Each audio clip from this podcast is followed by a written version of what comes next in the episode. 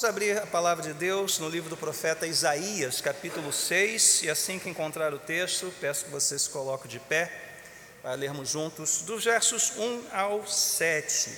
Apenas esta pequena porção, Isaías, capítulo 6, versos 1 ao 7. Vamos fazer uma breve meditação. Partindo desse texto, né, as manhãs de domingo não são tanto pregações expositivas, né, sequenciais, como à noite mas é uma pregação mais doutrinária. Fique de pé comigo então para lermos Isaías 6, 1 a 7. Diz assim a palavra de Deus: No ano em que o rei Uzias morreu, eu vi o Senhor assentado num trono alto e exaltado, e a aba de sua veste enchia o templo. Acima dele estavam serafins, cada um deles tinha seis asas, com duas cobriam o rosto, com duas cobriam os pés e com duas voavam e proclamavam uns aos outros: Santo, Santo, Santo é o Senhor dos exércitos, a terra inteira está cheia da sua glória.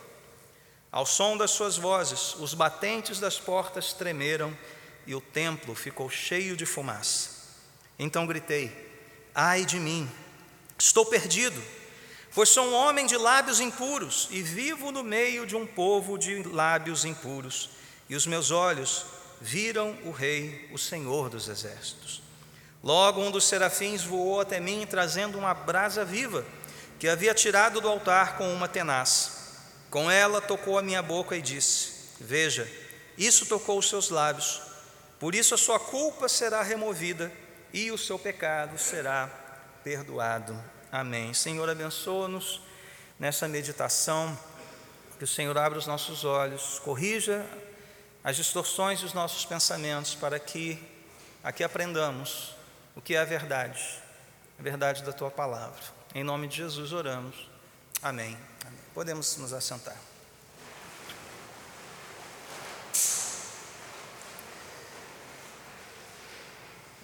Teólogo britânico já falecido J. E. Packer, no seu clássico O Conhecimento de Deus, livro que não pode faltar na sua biblioteca, ele escreve o seguinte: Você acredita no julgamento divino? Muitos, ao que parece, não acreditam. Fale a eles de Deus como Pai, amigo, ajudador, aquele que nos ama apesar de nossas fraquezas, insensatez e pecado, e seus rostos se iluminam. Você estabelece sintonia imediata com eles. Fale, porém, de Deus como juiz, e eles franzirão a testa e abanarão a cabeça negativamente. Eu acrescentaria a esse trecho de Pecker o seguinte: uma observação irônica. Estes mesmos que franzem a testa, negam que Deus possa julgar, acham a ideia do julgamento repulsiva, até mesmo eles trazem dentro de si algum senso de justiça.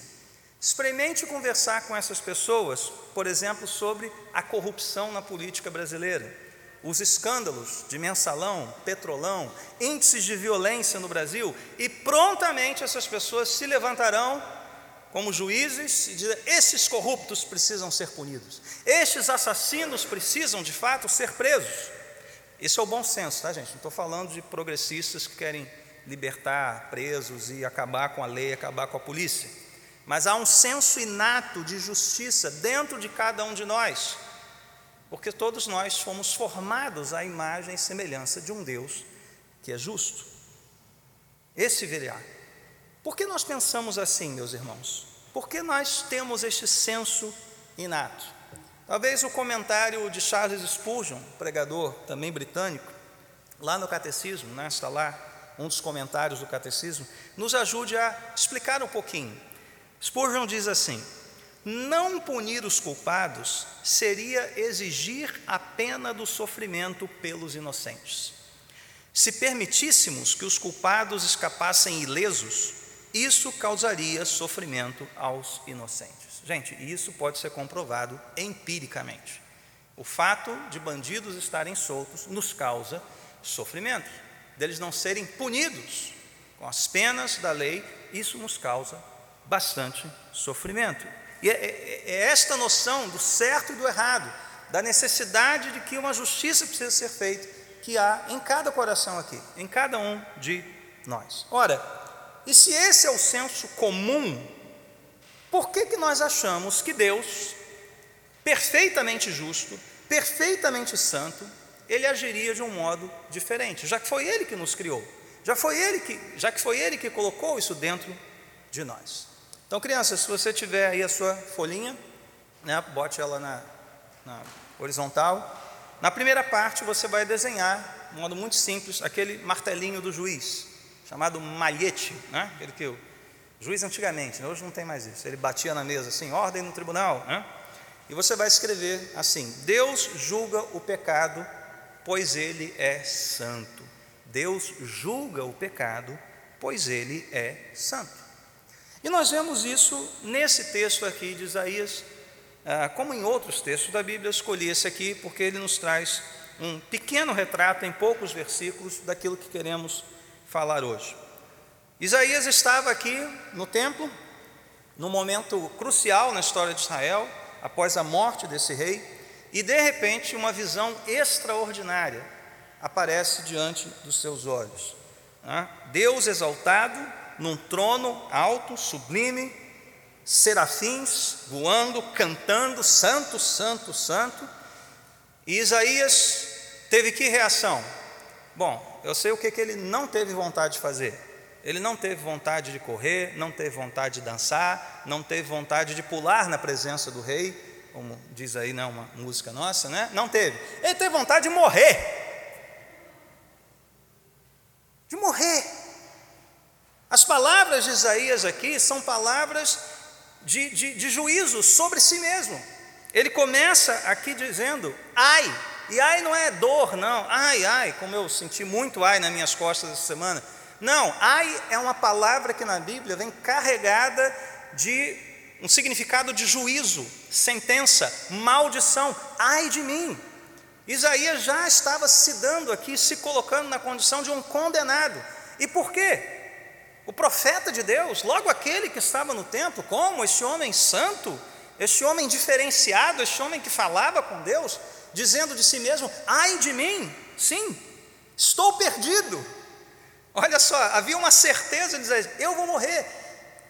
E morrer de um, de, um modo, é, não, não está aqui, mas está nas entrelinhas.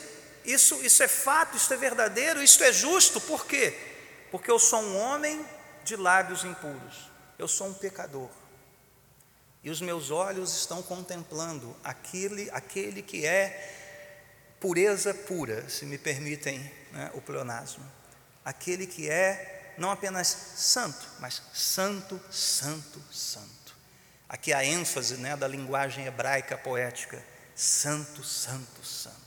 Meus olhos viram e eu, eu não, eu, não consigo. É como se nós entrássemos desprovidos de qualquer equipamento de segurança, digamos, num, num reator atômico, né, que, com energia nuclear. Não tem jeito, você vai morrer. Você vai morrer. Naquele momento ou depois. Não tem jeito. É isso que Isaías via de si mesmo diante daquele que é o Senhor dos exércitos. E veja, foi necessário que um serafim, uma criatura angelical, pura, não tão puro, não tão santo quanto Deus, mas igualmente pura, intermediasse essa relação, até que aquele serafim tocasse os lábios impuros do profeta, não havia comunicação, não havia condição de Deus falar diretamente com ele. Foi necessária uma intervenção, a ponto desse anjo, desse serafim dizer: Olha, isso tocou os seus lábios, sua culpa foi removida e seu pecado foi perdoado. Nós não lemos no verso 8, mas ele é importante. Aí, aí sim é que Deus pôde falar com o profeta e misericordiosamente poupar-lhe a vida e fazer dele um arauto, uma testemunha da sua mensagem. Então veja, irmãos, além desse texto né, que mostra essa percepção de Isaías a respeito do, do justo juízo de Deus, de Deus como aquele que julga o pecado, há inúmeros relatos de que Deus agiu de fato como juiz na história bíblica. Bom, a começar do início da Bíblia, Adão e Eva. Deus julgou o primeiro casal. Deus julgou o mundo corrupto de Noé, na época de Noé. Deus julgou Sodoma e Gomorra. Deus julgou o Egito, no relato do Êxodo. Deus julgou os adoradores do bezerro de ouro. Deus julgou Datã, Coré, Abirão, na rebelião do deserto. Lá em Levítico 10, Deus julgou Nadab e Abiú, que ofereceram incenso estranho. No livro de Josué, Deus julgou Acã, que tomou para si algo que não lhe pertencia. Deus julgou todo o reino do norte sob os assírios e séculos mais tarde julga o reino do sul debaixo da opressão dos babilônios. Deus julgou Belsazar, rei de Babilônia. No Novo Testamento não é diferente. Deus julgou Ananias e Safira pela sua mentira. Deus julgou Herodes pelo seu orgulho. Deus julgou Elimas, o mágico, por se opor à pregação da palavra. São apenas alguns exemplos de que Deus, de fato, age como juiz na história. Agiu no passado, está agindo e agirá assim. Deus já julgou os poderes malignos deste mundo no Calvário. Os principados e potestades, os poderes deste mundo, já foram julgados por, pelo juízo de Deus em Cristo Jesus. E haverá um dia um juízo vindouro. Todos nós prestaremos contas a Deus, como Paulo disse lá aos atenienses pois estabeleceu um dia em que há de julgar o mundo com justiça por meio do homem que designou e deu provas disso a todos, ressuscitando-o dentre os mortos. Deus, o Pai, estabeleceu Cristo Jesus, ressurreto dentre os mortos, como este juiz dos tempos vindouros.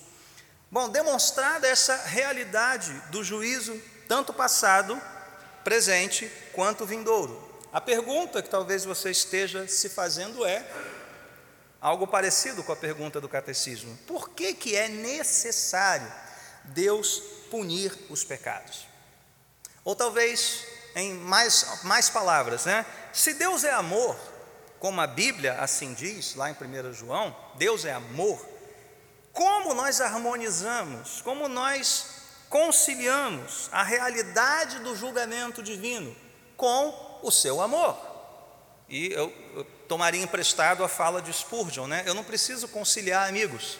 Essas coisas andam juntas na Bíblia. Elas não são não estão uma contra a outra, o seu amor e o seu juízo.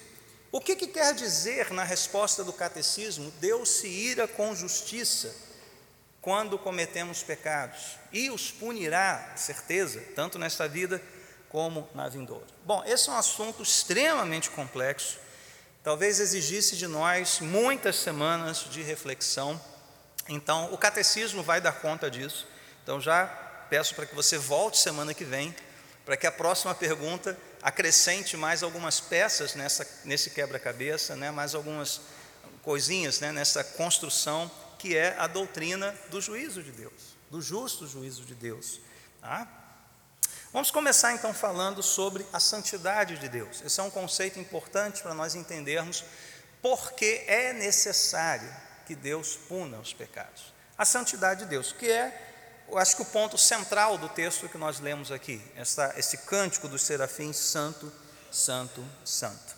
O puritano inglês, lá do século XVII, Stephen Charnock, ele escreveu o seguinte: A santidade de Deus é a coroa de todos os seus atributos a vida de todos os seus decretos e o brilho de todas as suas ações. Nada é decretado por ele, por Deus. Ação alguma é feita por ele, senão aquilo que é merecedor de dignidade e aquilo que honre esse atributo. Ouviram isso atentamente? Deus nada faz que desmereça, que macule, que diminua a sua santidade. Ou dito de forma positiva, Deus só faz aquilo que honra a sua santidade.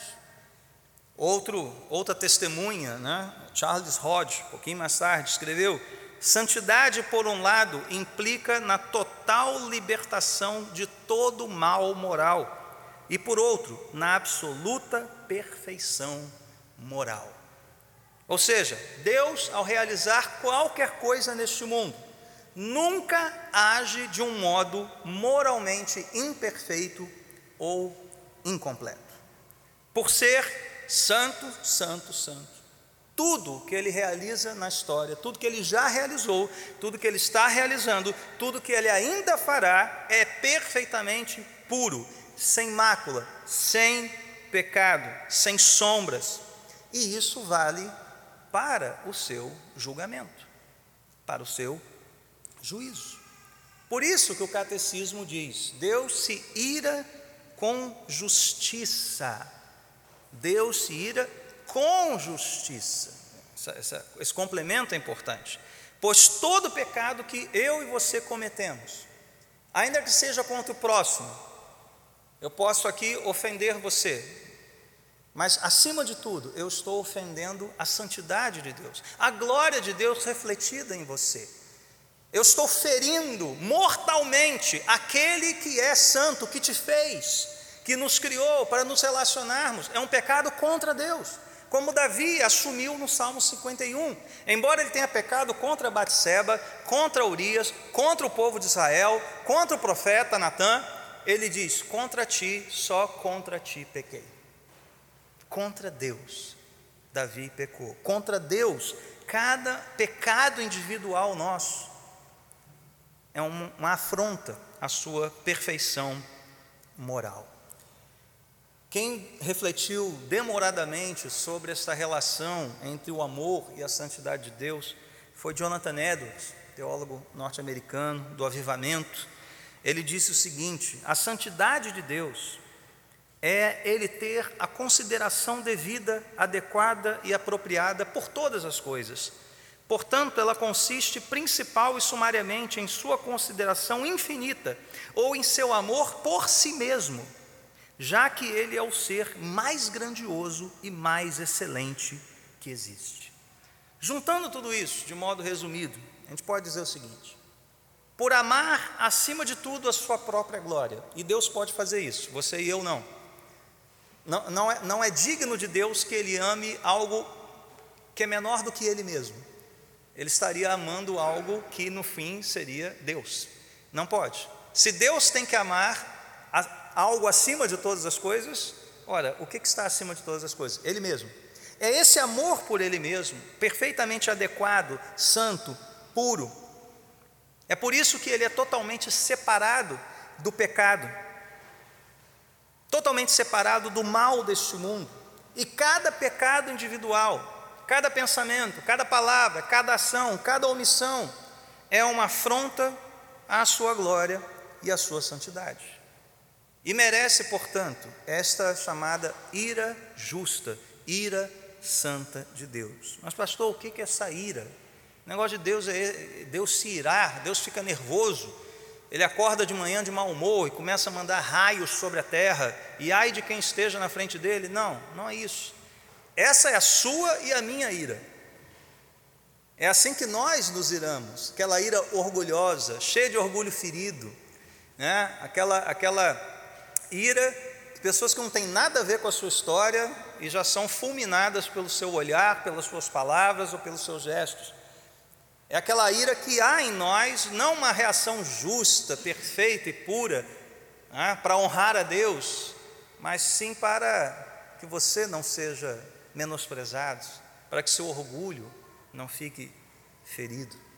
A ira de Deus é diferente da ira humana, porque ela está intimamente relacionada à sua santidade, que é pura, perfeita. E essa santidade é que exige que ele não tolere o pecado. Em outras palavras, por ser absolutamente santo, Deus não pode permitir que os pecados passem sem punição. A sua santidade exige que cada pecado seja computado, cada pecado seja punido. E a ira de Deus é esta justa, pura, santa reação e necessária reação à perversidade moral. Lembra lá de Spurgeon? Se os culpados não são punidos, isso causaria sofrimento aos inocentes. E veja, irmãos, a, a realidade da Bíblia Sagrada ainda é mais profunda. Porque as pessoas que rejeitam a Deus, aqueles que rejeitam o seu Cristo, seu Filho, seu Messias, eles escolhem para si essa ira.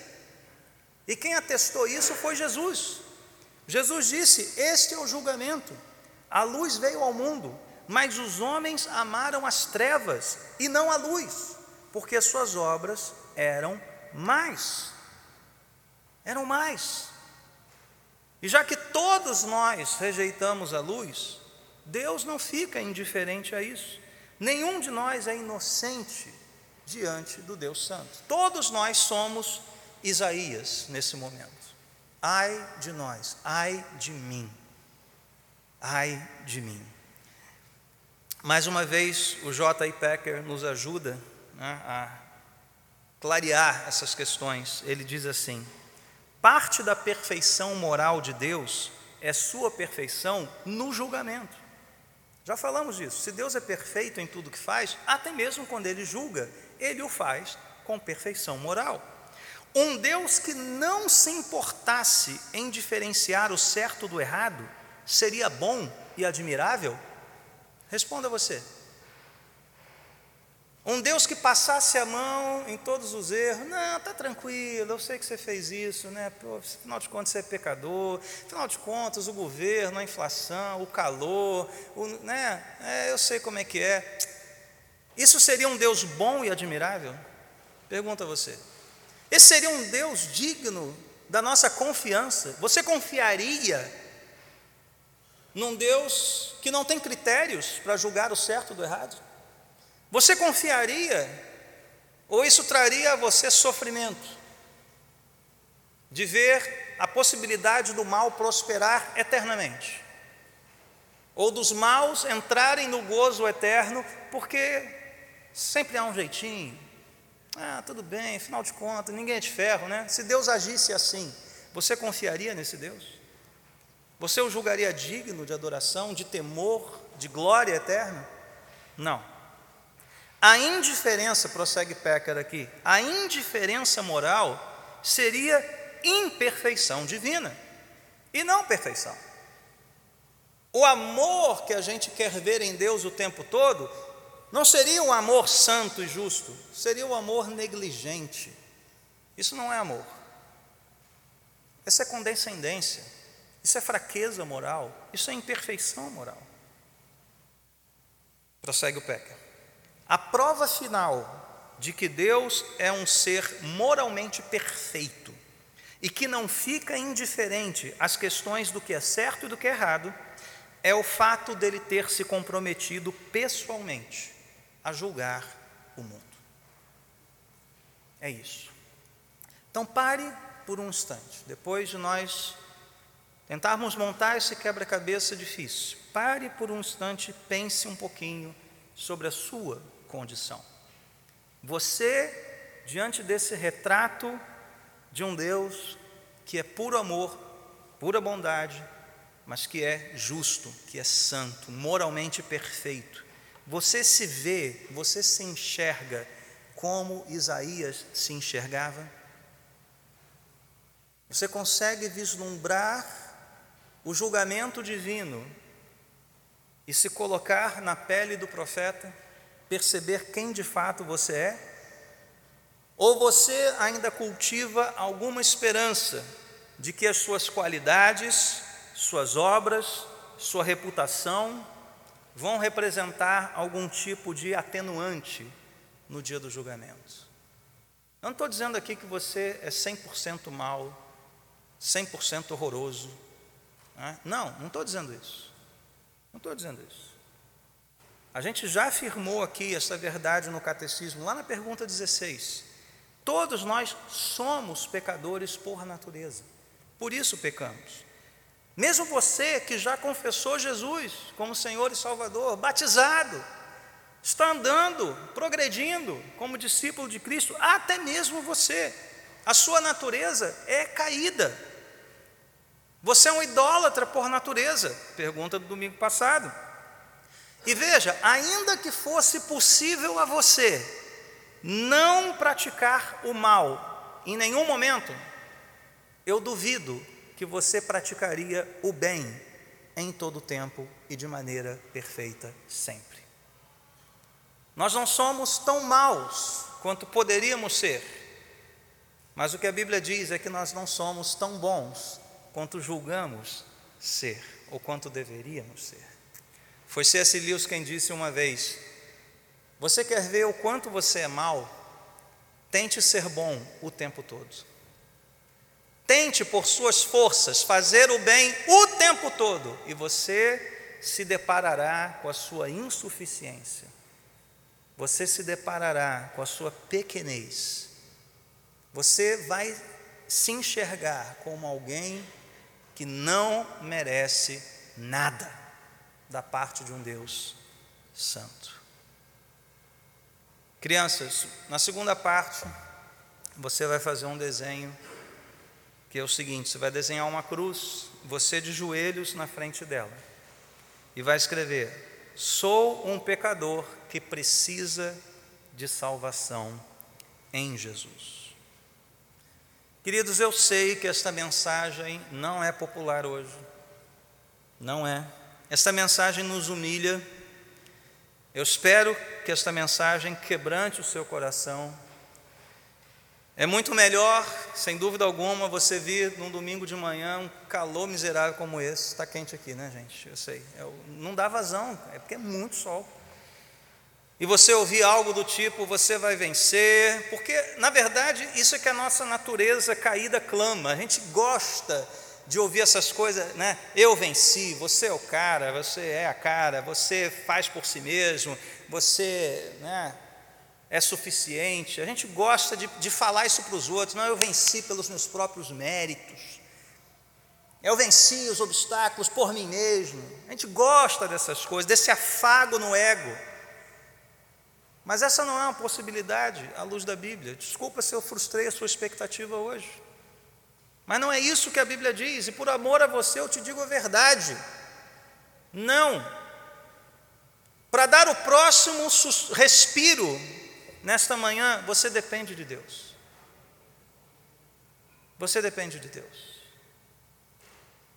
E para usar a imagem de Jonathan Edwards, se Deus por um instante retirar a sua mão de misericórdia, a ira justa e santa dele, que está como que represada, e a mão de Deus, esta parede da, da represa, segurando, se por um instante Deus retirar a sua mão, todos nós estaríamos submersos debaixo da sua ira santa e justa. E ele continuaria sendo o Deus amoroso, perfeito, justo e santo. Mas graças a Deus, essa não é a mensagem toda da Bíblia. Ela é uma mensagem importante, ela é verdadeira, mas ela não está completa. E eu sei que eu estragaria muito o seu domingo se eu simplesmente acabasse o sermão agora e dissesse: volte semana que vem para ver a solução. Eu não vou fazer isso, fique tranquilo. Porque vai que você não volta semana que vem. Estou dizendo que você vai morrer essa semana, não, tá? Mas vai que você não volta por qualquer razão. E você deixa de ouvir o que a pergunta seguinte tem preparado para nós: o raio de luz, a esperança. Porque você está se perguntando, eu estou me perguntando, sendo eu pecador, injusto, merecedor do juízo de Deus, como eu posso escapar desse castigo que os meus pecados merecem? Como eu posso ser considerado justo diante de Deus, então, já que nenhuma obra minha, nenhuma pretensa perfeição minha serve de atenuante para o juízo de Deus? E a próxima pergunta do catecismo vai nos ajudar a responder, mas eu já vou adiantar para você. Salvação é um dom divino. O Deus santo, justo, perfeito moralmente, ele é o mesmo Deus de misericórdia, que se volta com amor para nós pecadores, porque só ele pode salvar. Mas como salvar aqueles a quem ele deveria condenar? Sem que a sua justiça não seja ferida, sem que a sua justiça e santidade não sejam manchadas. E este é o grande mistério da cruz de Cristo. Esta é a beleza, a verdade, a profundidade, a largura, a altura do que nós vemos no Calvário, muito além de um homem pendurado no madeiro. O que está ali é o centro da nossa fé, o próprio Deus vindo em forma humana e assumindo o nosso lugar da condenação. Por isso que nós cantamos, pois lá na cruz o próprio Deus, a sua ira satisfez. A ira justa de Deus, que era sobre você, que seria sobre você, Deus tirou a sua mão da represa de ira e toda ela veio sobre Jesus Cristo.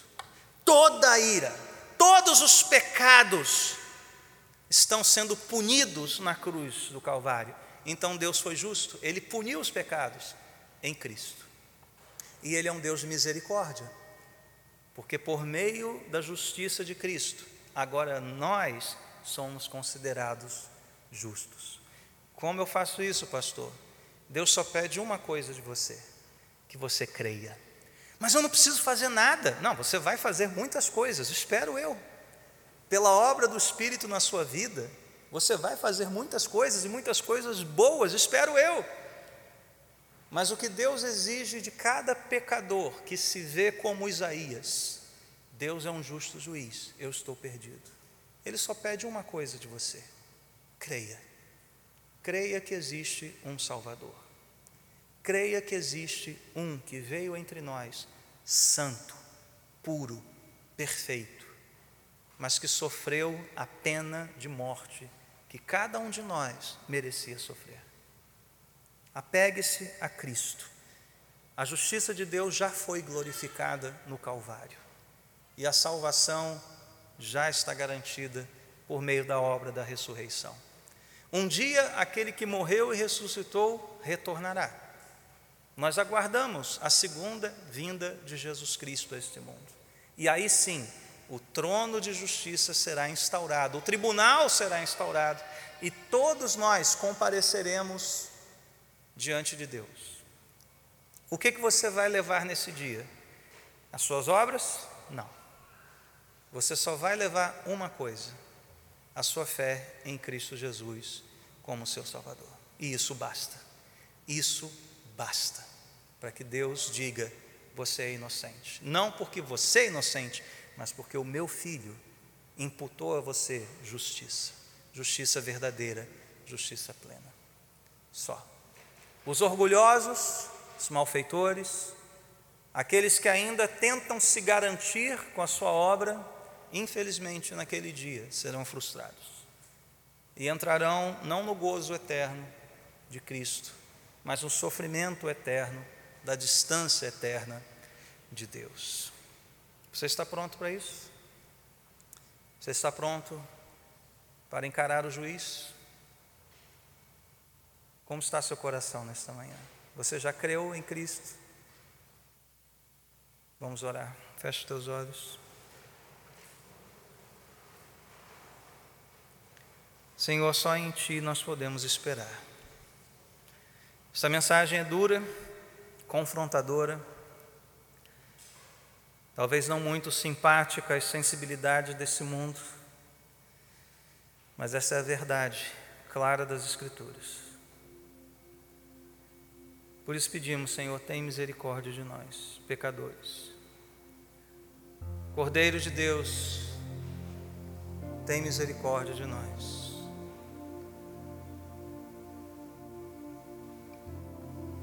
Faz-nos crer, Senhor, e abandonar toda pretensão humana. Abre hoje, Senhor, o entendimento e o coração daqueles que ainda têm dificuldade em encarar estas verdades.